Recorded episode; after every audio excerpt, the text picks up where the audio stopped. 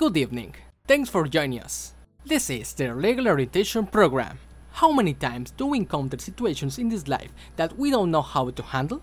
And we ask ourselves now how can I solve it or who can help me? If you have asked yourself these questions in any legal situation, this is the right program.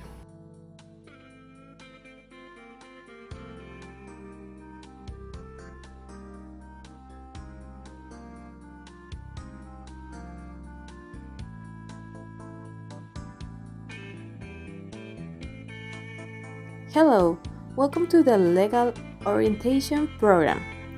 Tonight, we are accompanied by a law student. Her name is Gabriela, and she comes to tell us how a lawsuit begins.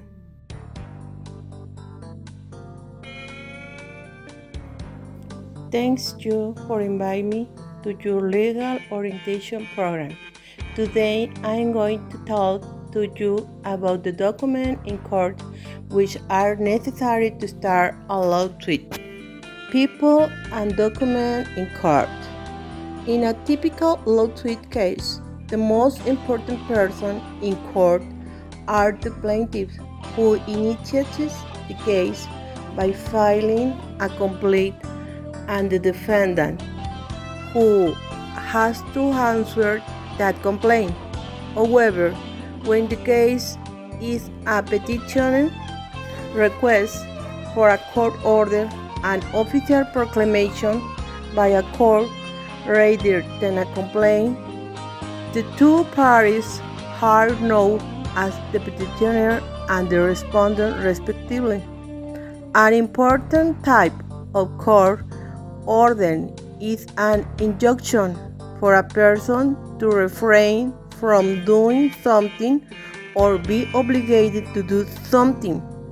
The lawyer for both parties and in both types of case are known as uh, advocates, a general term for anyone who speaks on behalf of someone else.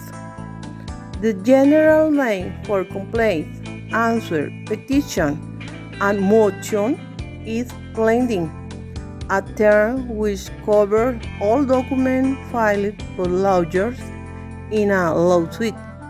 The legal claims made in this document are called causes of action. Can you tell me what does mean plaintiff? Of course, a plaintiff is a person or company who brings a case to court against another person because they want to recover compensation for loss or injury. Could you share the meaning of injunction with the audience, please? An injunction is an official court order that stops a person or company for doing something or forces them to do it.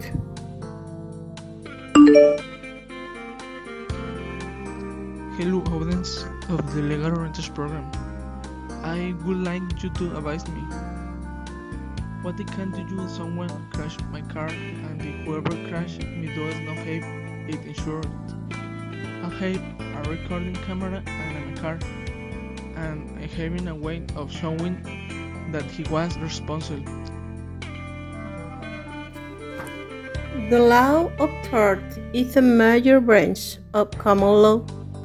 Tort means civil wrong and cover all case or damage or injury, either through negligence or through willful misconduct. It is usually taken to exclude criminal wrongs, although the same event might be covered by branch. For example, somebody crashes into some else's cars. A civil wrong has occurred.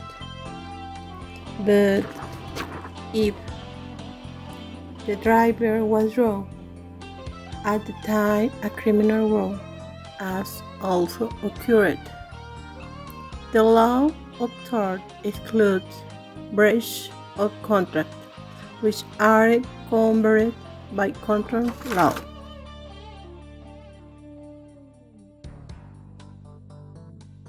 Thank you for following us once again in your legal orientation program. Until next time.